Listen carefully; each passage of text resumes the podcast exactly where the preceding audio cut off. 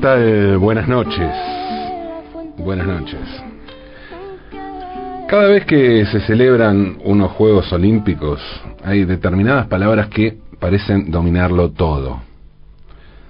Pienso en deporte, competencia, medalla, triunfo. Inclusive aparecen algunas como presea. Presea. Presea que es lo mismo que medalla. Pero que tengamos que recurrir a la palabra presea indica la cantidad de veces que se usa la palabra medalla en estos en estas épocas, ¿no? Porque medalla no es una palabra que usemos muy seguido. Y mucho menos como para encima tener que buscarle un, un sinónimo. Sin embargo, ese tipo de cosas ocurren en épocas de Juegos Olímpicos. Por supuesto, este es también el momento en el que aparecen menciones a deportes cuya existencia habíamos olvidado o no teníamos idea o habíamos arrojado al fondo del baúl de los recuerdos. Desde deportes que en realidad son juegos, ¿no? Como el badminton, hasta las muchas variantes del atletismo. Carreras, lanzamientos, todas cosas que no nos tienen en vilo por otra de las palabras clave que aparecen durante los Juegos Olímpicos. Esa palabra es récord. Récord. Hay un récord mundial y hay un récord olímpico. Y hay veces en que en los Juegos Olímpicos se baten récords mundiales, ¿no? El asunto de los récords es obviamente muy triunfalista, por no decir que es absolutamente triunfalista. Batir un récord implica ser el mejor del mundo, porque los récords sirven para mostrar hegemonía sobre el resto. Obviamente existen muchos tipos de récords. Pero por lo general el récord aparece como un argumento central en las competencias individuales. En una carrera, por ejemplo. Obviamente cuando se corren los 100 metros lo que importa es ganar la carrera para ser el mejor de ese momento. Y llegado el caso llevarse una medalla de oro. Sin embargo, también se corre por el récord. Es decir, por ganarles no solo a las personas que están corriendo allí, sino a tal a todas las personas que corrieron antes, por ser el más rápido de todos, de todas las personas, de todo. Y no solo de, quienes están allí, que dicho de sea de paso son bastante rápidos, por, algo están corriendo una carrera allí, ¿no? En un juego olímpico. Lo mismo ocurre con los lanzamientos.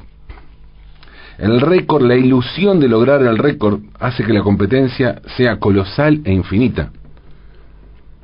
Y esto no es un asunto secundario en este tipo de deportes como sí lo es en los deportes colectivos, ¿no? En el básquet, en el vóley, en el fútbol. Puede haber récords, y hay récords, hay récords de anotaciones, por ejemplo. Pero eso ya forma parte de una instancia secundaria, donde se analiza el juego minuciosamente.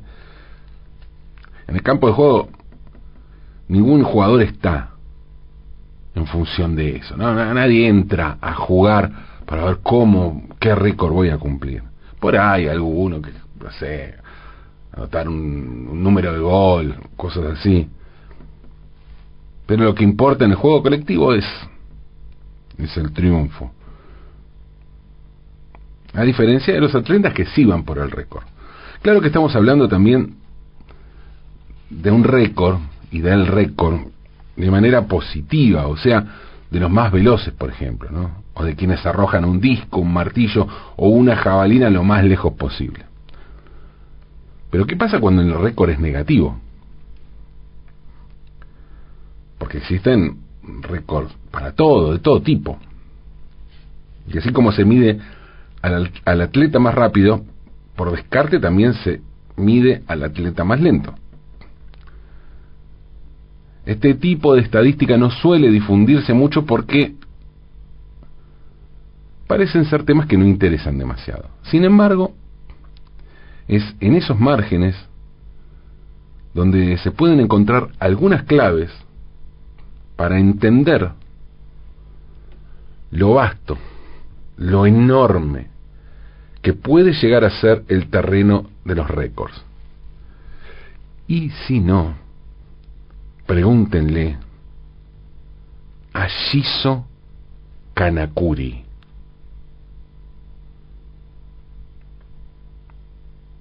¿Quién es Shizo Kanakuri? Bueno, Kanakuri, Shizo Kanakuri fue un atleta japonés, un atleta olímpico japonés que tiene un récord muy, muy, muy particular en una de las disciplinas olímpicas más emblemáticas que definen el espíritu de los Juegos Olímpicos como es el maratón. El maratón es una carrera de 42.195 metros. Bueno, eso se estableció en realidad a partir de los Juegos Olímpicos de París en 1924. 42.195 metros, o sea, 42 kilómetros con 195 metros. Eso es un maratón. Eso es lo que dura, o sea, la longitud que hay que correr para terminar un maratón. El récord mundial de maratón lo tiene actualmente, mundial, no olímpico.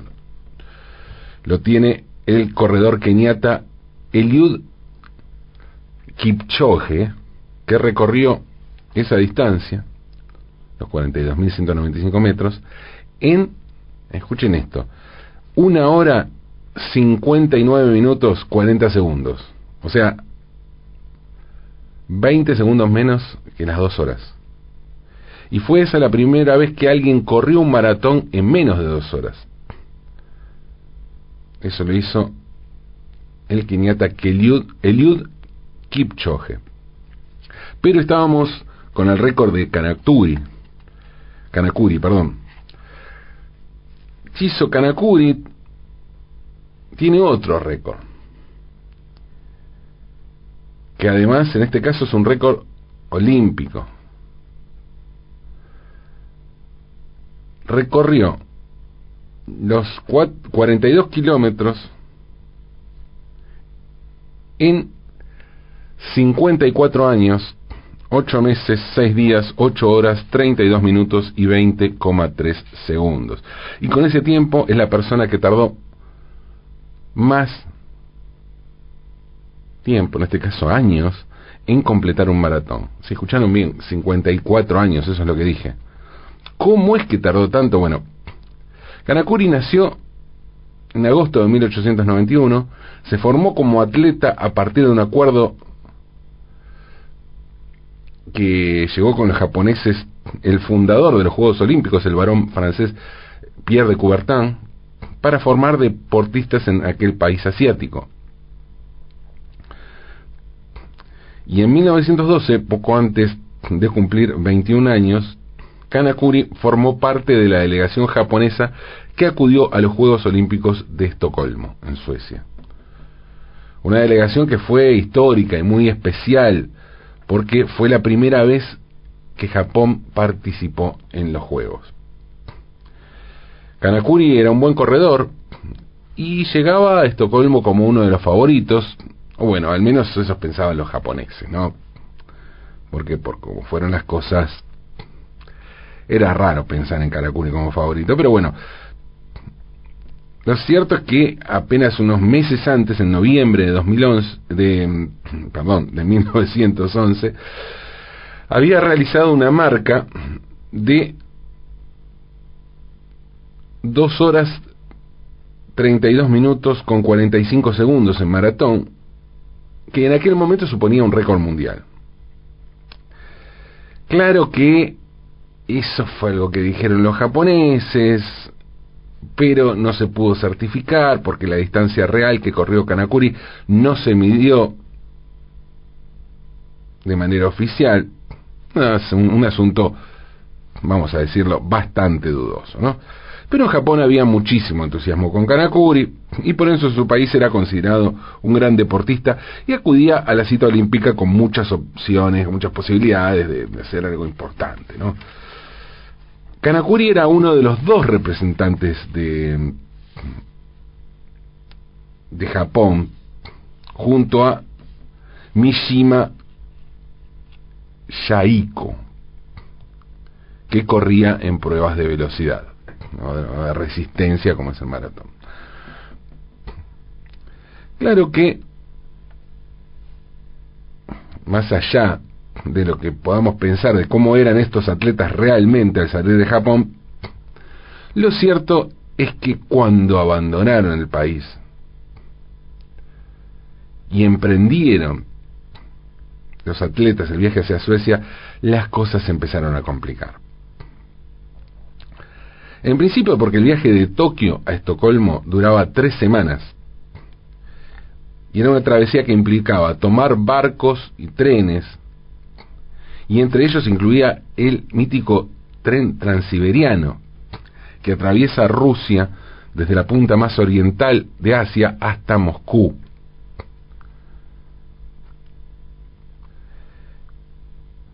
Tres semanas de viaje, un viaje muy agotador, que obligaba a los atletas a estar encerrados la mayor parte del tiempo.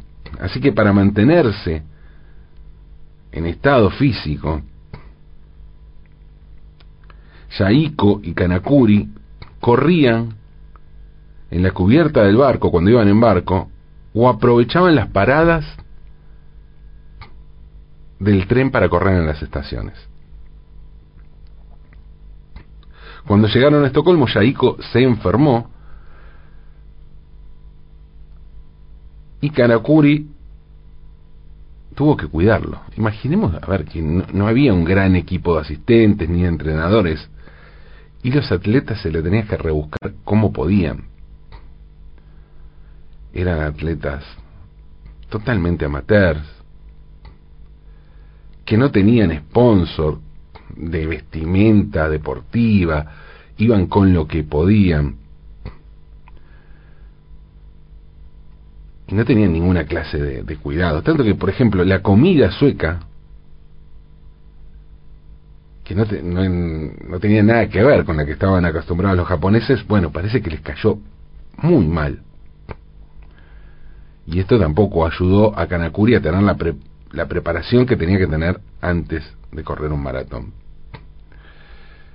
Y encima, Kanakuri no bebía líquido durante la carrera porque pensaba que eso le iba a provocar transpirar provocar transpiración y transpirar le iba a provocar más cansancio.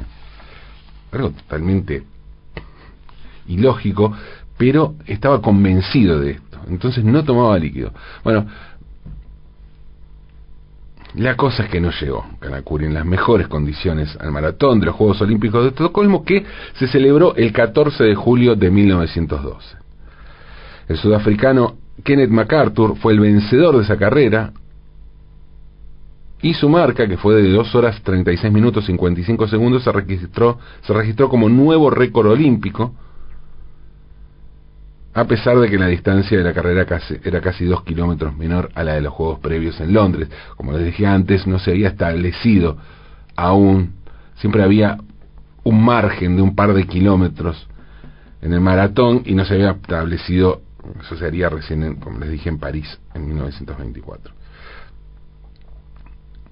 Un total de 68 corredores comenzaron esta carrera y solo llegaron 35, ¿eh? la mitad prácticamente, terminaron. El resto abandonó. Pensemos que además en, en aquellos tiempos los circuitos eran muy complicados, eh, iban por, por rutas de tierra muy descuidadas, y a eso hay que sumar la falta de preparación de muchos atletas, como les dije, que no tenían ropas adecuadas, mucho menos calzados. De hecho, Kanakuri fue con unos con un calzado de lona que era una un calzado tradicional japonés, que no era muy fino para el terreno lleno de piedra, un, un, zapato para correr en pasto y no en terrenos de piedras, de arena con piedritas como, como, como le tocó en Suecia y fue un desastre aquello, ¿no? Una experiencia muy dura. Y bueno, como les dije, pocos eran capaces de terminar, algunos terminaban en el hospital, pero parte de aquella carrera fue particularmente dura, tanto que un participante murió. El portugués Francisco Lázaro se desplomó inconsciente en el kilómetro 30 y murió un día después,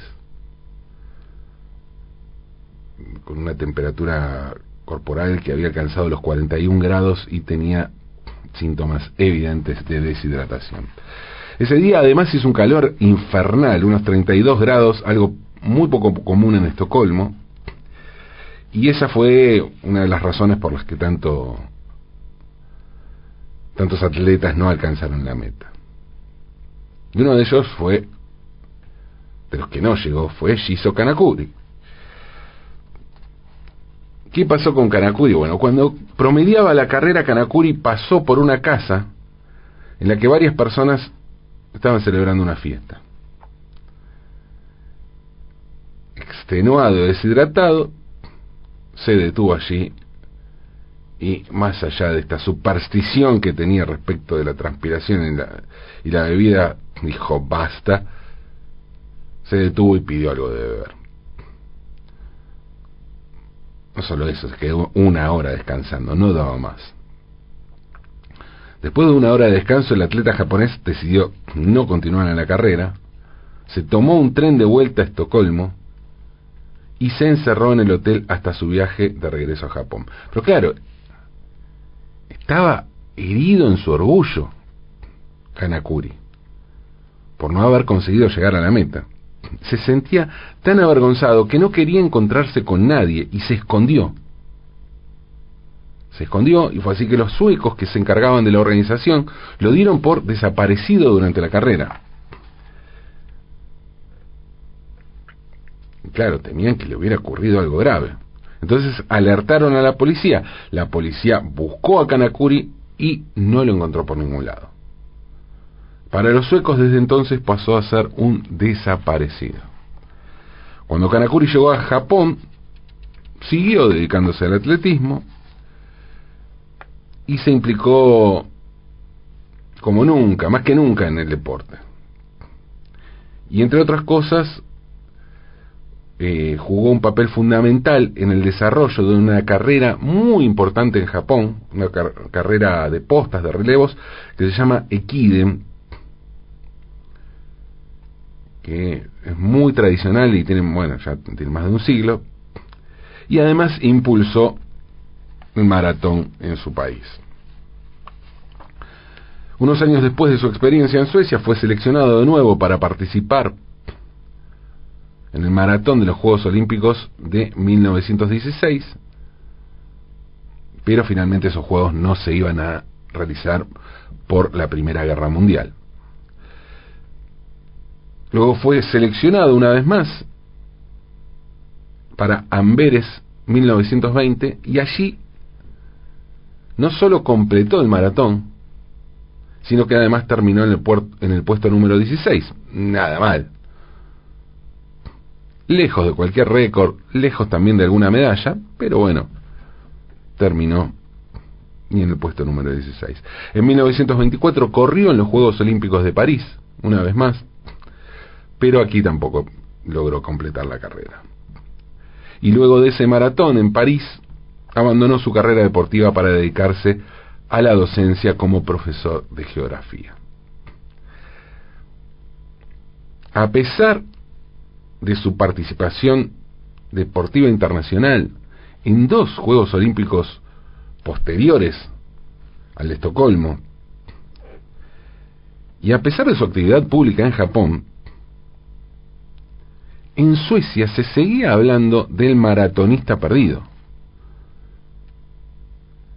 y se lo que seguía considerando de manera oficial como una persona desaparecida a Kanakuri hasta 1962. Ese año un periodista sueco descubrió que Kanakuri seguía vivo y el Comité Olímpico de Suecia cambió entonces sus datos sobre los Juegos de 1912 para que el japonés apareciera en la lista de retirados en el maratón. Porque quienes habían abandonado estaban como retirados, pero Kanakuri estaba como desaparecido. Claro que faltaba algo más. El destino tenía preparado algo más para Kanakuri. Y en 1967 un grupo de empresarios que intentaba conseguir fondos para los atletas olímpicos que iban a viajar el año siguiente a los Juegos de México, tuvieron una idea. Ya que en Suecia seguía presente el mito del atleta desaparecido, invitaron a Kanakuri a Estocolmo y le propusieron que terminara el maratón que dejó a medias en 1912. Kanakuri aceptó y a sus 67 años recorrió los kilómetros que dejó sin completar décadas atrás, algo que fue recogido por las cámaras y debidamente publicitado por el grupo de empresarios suecos.